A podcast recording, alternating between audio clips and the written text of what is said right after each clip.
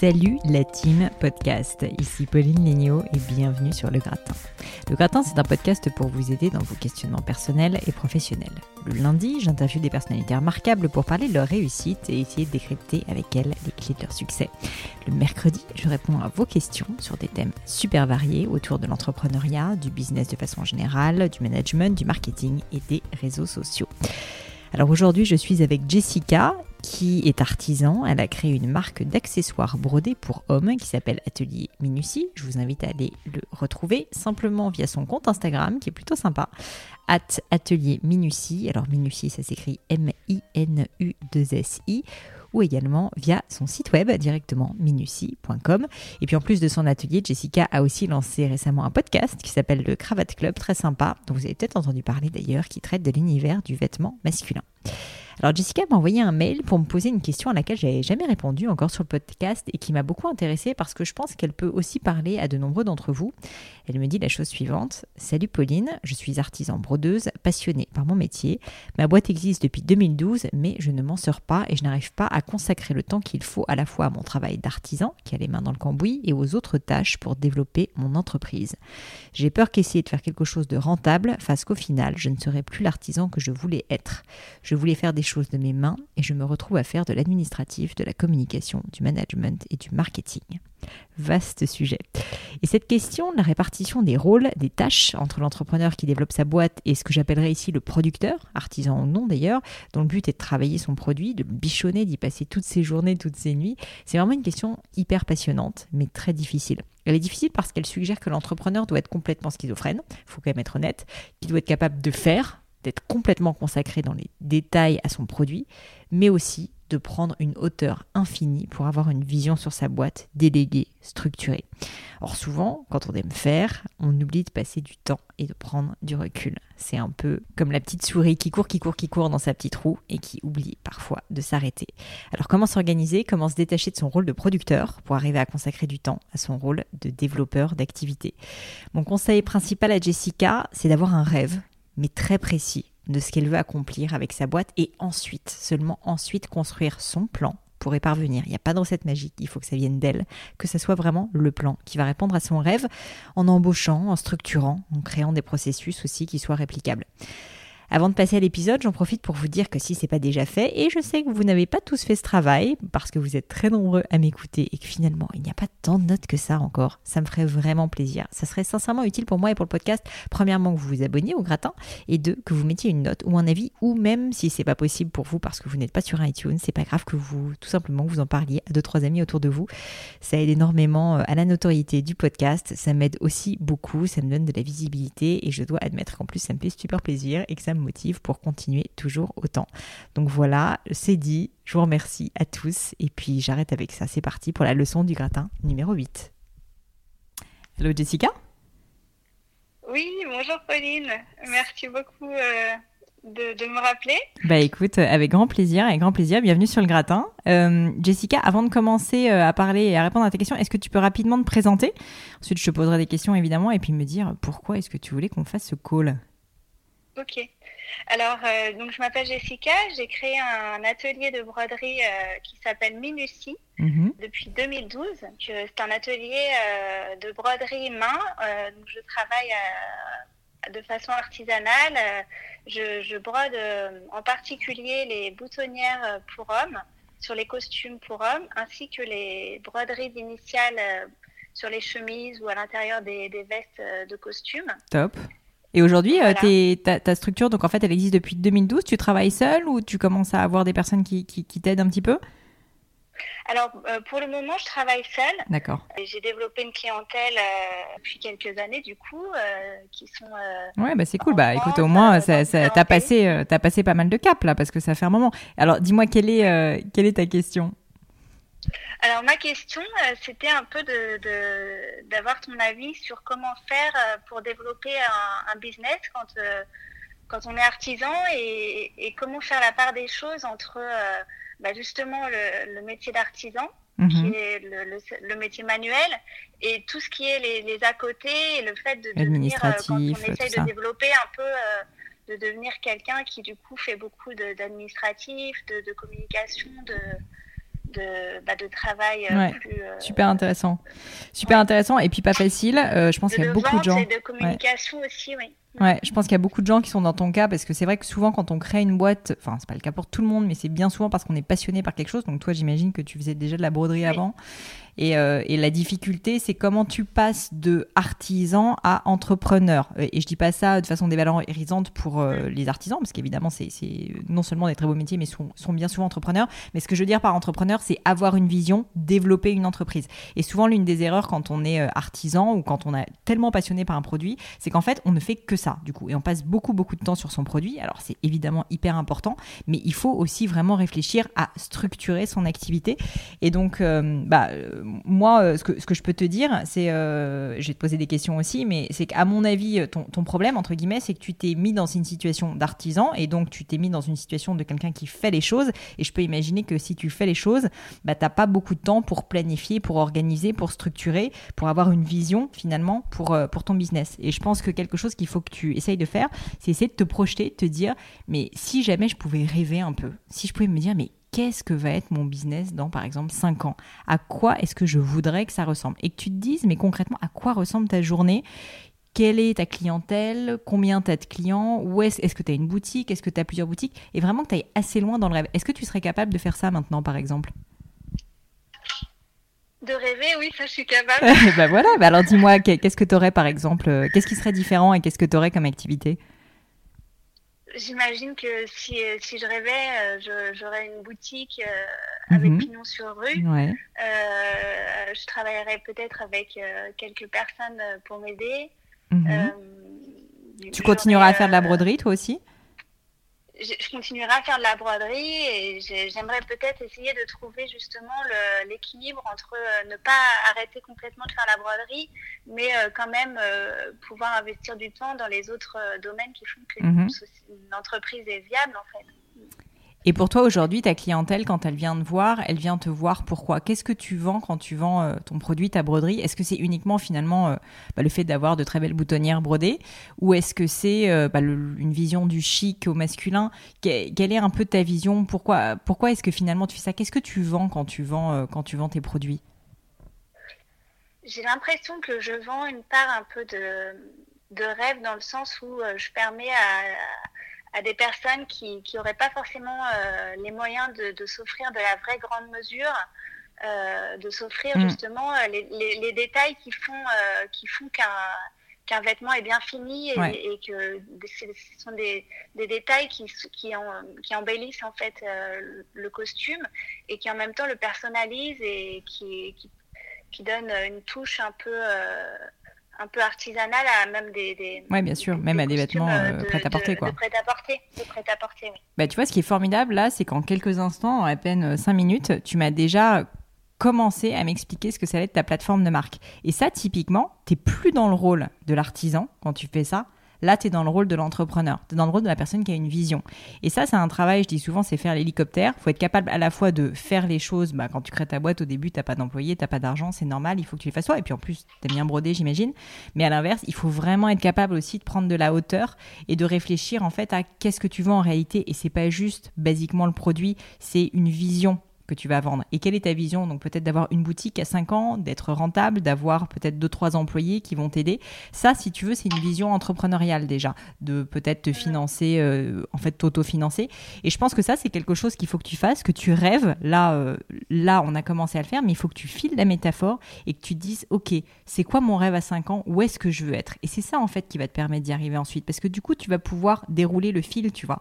Le problème, c'est que si jamais tu es juste le nez dans le guidon et que tu brodes parce que tu veux faire du chiffre d'affaires et que tu sais pas là où tu vas, bah forcément en fait tu vas nulle part. Pour aller quelque part, il faut regarder son objectif, il faut regarder la route devant soi. Et si jamais euh, tu as, déjà un rêve, bah ça c'est une route euh, qui est assez formidable, tu vois, c'est même un voyage, c'est plus une route. Donc euh, donc tu as intérêt à, à essayer de le clarifier au maximum pour ensuite te dire bah OK, donc moi je sais où je veux aller, comment est-ce que je fais pour le faire? Et tu vas voir que ça va se dérouler. Je te, donne un exemple. Nous, quand on a créé euh, ma boîte, en fait, euh, on, avait plein de trucs à faire, et c'est le cas au début. Euh, et on se disait, OK, mais comment est-ce qu'on va faire? Par quoi est-ce qu'on va commencer? Et tu sais jamais par quoi commencer. Et c'est pour ça qu'il faut vachement simplifier. Il faut avoir une vision très simple et très claire, exactement comme celle que tu m'as décrite. Et ensuite, bah, prendre la pelote, tu vois, et la débroussailler et se dire, ok, bah je sais que je veux une boutique, donc ça veut dire qu'il faut peut-être que j'ai un prêt bancaire, il va falloir que je le finance. Euh, je pense que si jamais euh, je veux euh, avoir plus de temps pour moi, c'est important bah, il va falloir que je trouve un moyen peut-être de m'associer, peut-être de réussir en fait à avoir moins de charges d'une manière ou d'une autre, peut-être à juste essayer d'attirer plus de clientèle. Alors tu vas me dire oui, c'est pas si simple de répondre à ces questions, comment est-ce qu'on fait? Mais c'est bête à dire, si tu sais exactement ce que tu dois faire, je te donne pas la solution, je te dis pas exactement comment tu vas régler ton problème, mais au moins ça va te permettre de vraiment te creuser la tête et pas juste si tu veux d'être un peu comme sur un, vélo qui roule tout seul où bah tu le guides plus vraiment.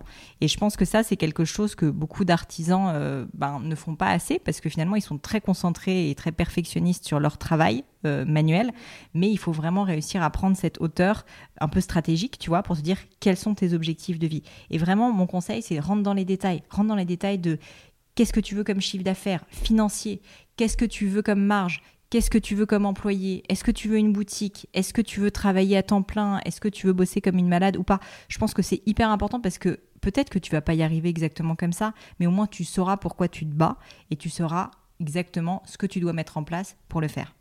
Et après, une fois que tu as fait ça, euh, ce qui est déjà un gros travail, euh, bah, évidemment, il faut réfléchir au rétro-planning, au plan d'action, si je puis dire.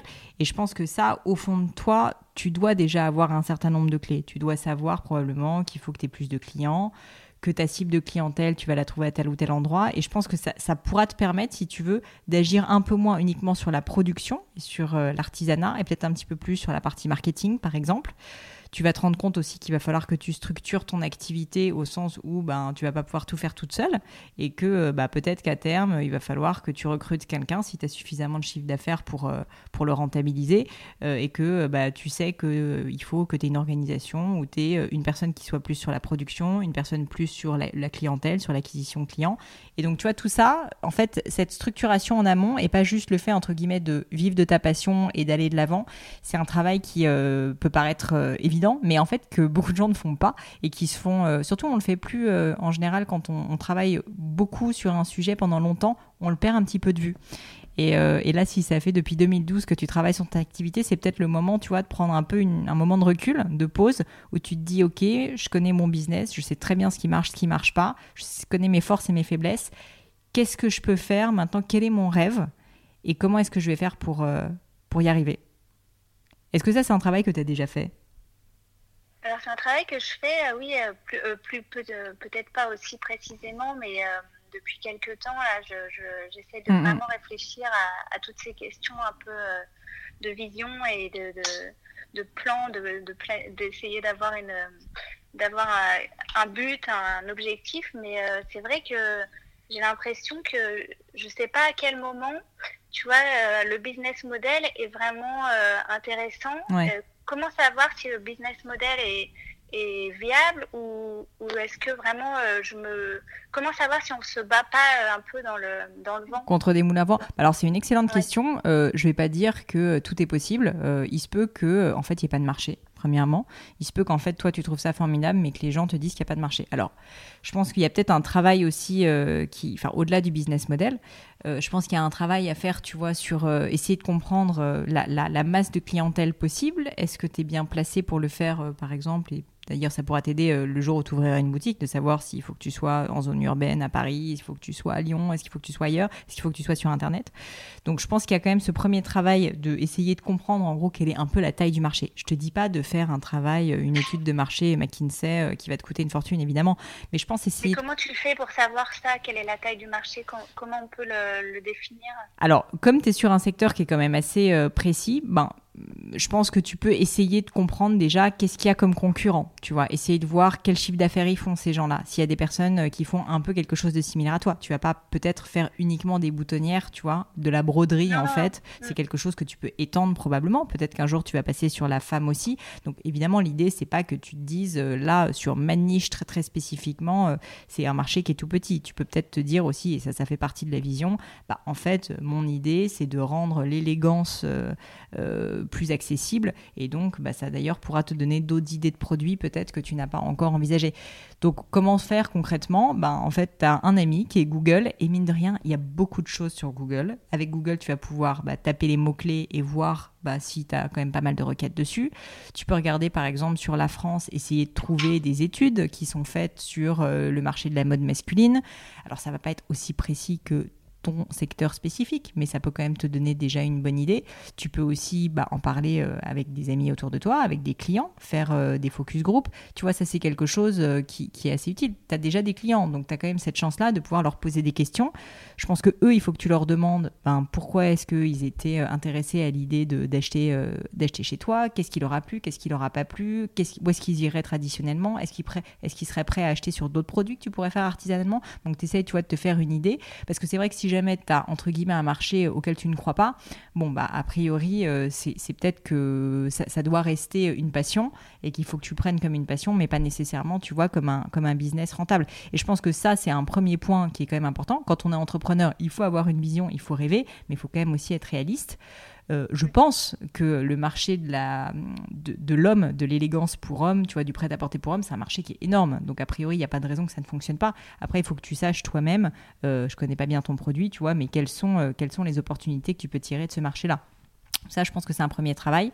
Et le deuxième, on en parlait, c'est par rapport euh, au business plan. Bah, en fait, si tu veux un business plan, c'est entre guillemets un outil. Tu mets ce que tu veux un business plan, si tu es 10 employés, c'est pas la même chose que si tu es 150 employés ou que si tu es seul. Euh, ton salaire, c'est toi qui le décide. Ta marge, c'est toi qui la décide. Alors évidemment, il faut que ça soit réaliste. Mais en fait, mm, le business plan, c'est un outil pour arriver à ta vision. Si jamais tu crois à ta vision, si tu crois au fait qu'il y a un marché et que tu arrives à peu près à, le quantifier, même de façon très simple, si tu veux, dans une ville, dans un premier temps, bah, je pense que ça peut vraiment t'aider ensuite à réaliser un business plan auquel tu crois. Parce que la réalité, c'est qu'il y a beaucoup de gens qui font des business plans, mais juste pour lever des fonds ou pour se rassurer ou parce que c'est marqué dans les bouquins de management. Mais un business plan, ça sert vraiment, si tu veux, à se dire est-ce que mon truc il est viable ou pas et comment est-ce que je le rends viable? C'est un outil, c'est pas une fin en soi, tu vois, le business plan.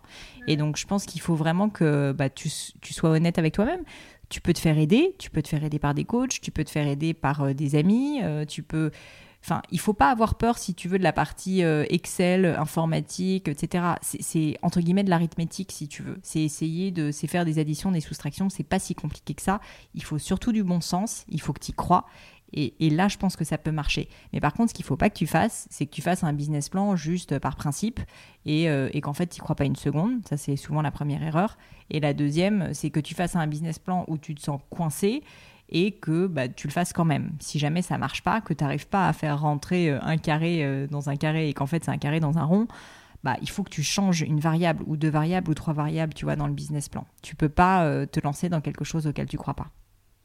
Mmh c'est vrai que souvent, en fait, dans mon business plan, euh, enfin, j'essaie de faire des prévisions mhm. et euh, souvent, je me retrouve dans des situations où, en fait, les frais fixes euh, sont, sont, trop élevés par rapport à, à, la, à, la, production que je peux fournir et que du coup, je, parce que tu es seule face à un mur et, et, parce que je suis seule et parfois, je calcule aussi. en Donc, à ce stade, si je puis, euh, excuse-moi t'avoir interrompu, c'est pas parce qu'en fait tu as un problème de clientèle, donc c'est pas une histoire de marché. Euh, pour l'instant, d'après ce que je comprends, c'est plus que tu n'arrives pas à produire suffisamment pour euh, répondre au business plan. Bah, ça, c'est un problème de riche, j'ai envie de te dire. J'ai beaucoup de, beaucoup de clients. j'en ai suffisamment. Pas mal de personnes. des clients fidèles en plus. mais, mais, après, c'est une question de, de, temps de travail sur les commandes et de possibilité de, de, déléguer ou pas. Mhm. Et, alors ça, tu vois, j'ai envie de te dire que c'est une très bonne nouvelle, parce que ça veut dire si tu as la clientèle, c'est à toi en tant qu'entrepreneur de trouver des solutions. Est-ce qu'il faut que tu passes par des freelances? Est-ce qu'il faut que tu mettes en place des processus, toi, parce que peut-être que tu es un excellent artisan, mais que tu passes trop de temps sur tes commandes et qu'il faut que tu fasses en sorte d'avoir peut-être moins de personnalisation, j'en sais rien, et que du coup ça te mette moins de temps pour que tu puisses le faire. Peut-être qu'il faut que tu te fasses aider, que tu aies des stagiaires. Enfin, honnêtement, j'ai pas la solution s'il faut que ça vienne de toi, mais ce que je veux dire, c'est que tu as une chance, c'est que tu as des clients. Et ça, c'est le nerf de la guerre. Il faut maintenant que tu arrives à trouver des solutions pour leur donner ce qu'ils te demandent, ces clients. Ils veulent plus de, ils veulent plus de tes services. Tu as une chance inouïe. Donc euh, ça, pour moi, c'est un problème qui est formidable à avoir. Et il faut juste que tu te mettes en mode de, alors pas d'ingénieur, mais en tout cas d'essayer de trouver des solutions, de répondre à ces problèmes et que tu dises, ok, j'ai pas le choix, il faut que j'arrive à produire plus. Comment est-ce que je fais? Et, je t'assure que les, solutions vont arriver. Là, si on en parle comme ça, qu'est-ce que tu pourrais me dire euh, C'est quoi les premiers trucs auxquels tu penses? Alors, je pensais éventuellement trouver quelqu'un pour m'aider. en employé? en, fait, ou, éventuellement, ou, une apprenti, etc. Mhm. Voilà. mais en tant qu'auto-entrepreneur, je pense que je ne peux pas le faire. Donc il faudrait que j'ai, euh, je crée euh, peut-être une, euh, une, structure qui est une SASU, je crois. Je me suis renseignée sur les SASU. Et, les SASU, c'est, des frais de comptabilité en plus. Bien sûr. Et c'est des, frais de création de société en plus. Mhm.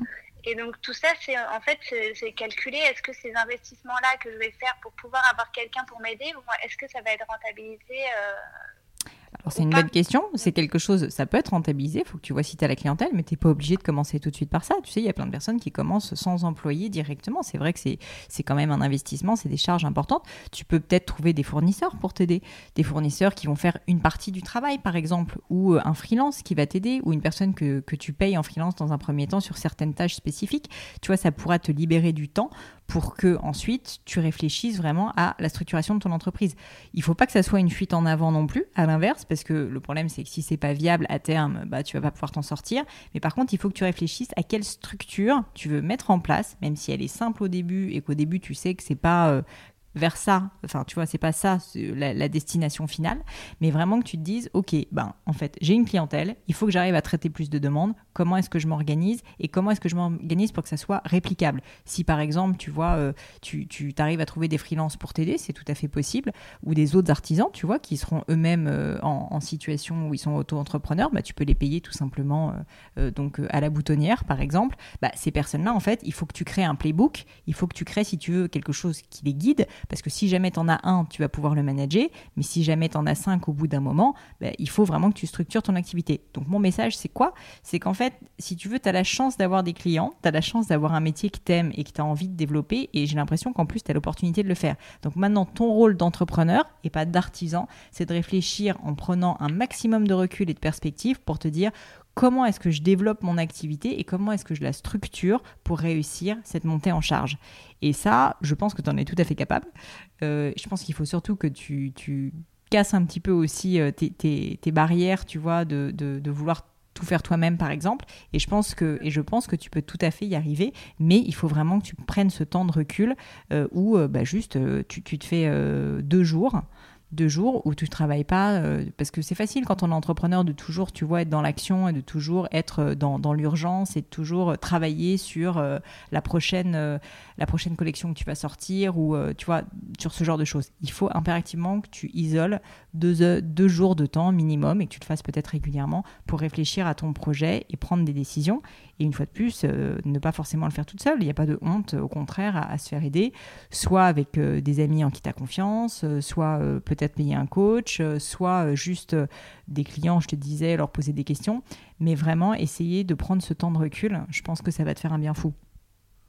D'accord. Et qu'est-ce que tu voulais dire par euh, structurer, faire un playbook euh, pour les personnes à qui euh, je pourrais éventuellement. Ce que je voulais dire par là, c'est une, erreur que je vois assez souvent et, c'est normal, c'est que souvent, quand on, fait les choses soi-même, on, donne entre guillemets des ordres, on explique les choses, on, fait de la formation, mais on le fait à l'oral si tu veux et on crée pas quelque chose de structuré qui va pouvoir être ensuite ben, délivré dans le temps et qui va pouvoir être passé à d'autres personnes. Donc typiquement, le temps que tu vas consacrer à la formation d'une autre brodeuse, bah, en fait, c'est un temps euh, qui ensuite est enfin, inutilisable par une autre brodeuse, une, deuxième. Et donc, mon idée, c'est que peut-être tu apprennes une première fois et que tu le fasses une première fois comme ça en expliquant ce que tu fais au quotidien, mais que tu notes tout ça et ça n'a pas besoin d'être compliqué, ça n'a pas besoin d'être une fois de plus euh, un truc, un manuel euh, trop complexe. Mais il faut juste que bah, tu saches quels sont tes standards, quels sont les points d'attention qui comptent pour toi, quelles sont les choses possibles, pas possibles, que tu crées, si tu veux, une grille pour cette personne, pour la former, pour qu'en gros, à chaque fois que tu auras une nouvelle brodeuse qui va t'aider, eh bien, tu puisses, euh, bah, tu puisses tout simplement lui donner en fait ce manuel d'utilisation entre guillemets, la former un petit peu à l'oral, mais comme ça, tu vas pouvoir aller beaucoup plus vite. Parce que si à chaque fois tu dois tout réexpliquer, bon, déjà tu vas pas toujours dire les mêmes choses, ça va te forcer à structurer ta pensée de faire ce manuel, et deuxièmement, en fait, tu n'auras juste pas le temps. Ah oui, non, ça c'est une super idée, merci. bah écoute, avec plaisir, avec plaisir. Mm. Bon, bah écoute Jessica, j'espère t'avoir aidé un petit peu. Euh, en tout cas, bravo pour ton projet. Promets-moi quelque chose, c'est euh, de prendre un petit peu de temps euh, pour réfléchir justement bah, à ton rêve. je veux bien que tu me tiennes au courant là-dessus, à ton rêve, à qu'est-ce que tu vas faire bah, pour y arriver. Et donc, bah, business plan, pas business plan, mais trouver des solutions. Tu as la chance d'avoir une clientèle pour euh, répondre à ses besoins. Euh, donc, euh, s'il te plaît, j'ai bien donné des deadlines maintenant. j'ai pris un peu cette habitude sur le podcast. Mais là, on est, en juin. Je te propose que d'ici un mois, donc à peu près mi-juillet, bah, tu t'es au moins bien réfléchi à ça et que tu me fasses une proposition. J'attends ton mail pour savoir qu'est-ce que tu vas mettre en place pour répondre aux besoins de tes clients. Ok, bah, génial. Merci beaucoup pour ces conseils. Euh, merci vraiment beaucoup. 14 euh, juillet, c'est ta deadline. La 14 juillet, c'est ma deadline. Ok, ça marche. tu la notes dans ton agenda, tu me promets. Avec plaisir. Top. Bah, merci mille fois, Jessica, et puis je te dis à très bientôt. Merci. À bientôt. Au revoir. Un grand, grand merci à tous d'avoir écouté l'épisode. J'espère que ce nouveau format vous a plu. Si oui, dites-le moi bien évidemment avec 5 étoiles ou même un petit commentaire sur iTunes. Sinon, c'est pas grave, vous pouvez aussi me le dire en commentaire sur iTunes, je le prendrai pas mal, ça m'aide toujours. Mais mieux que ça, vous pouvez me faire votre feedback en direct sur mon compte Instagram Pelenio. Ça m'aide encore plus à vous proposer les contenus qui vous plaisent. Donc allez-y, n'hésitez pas.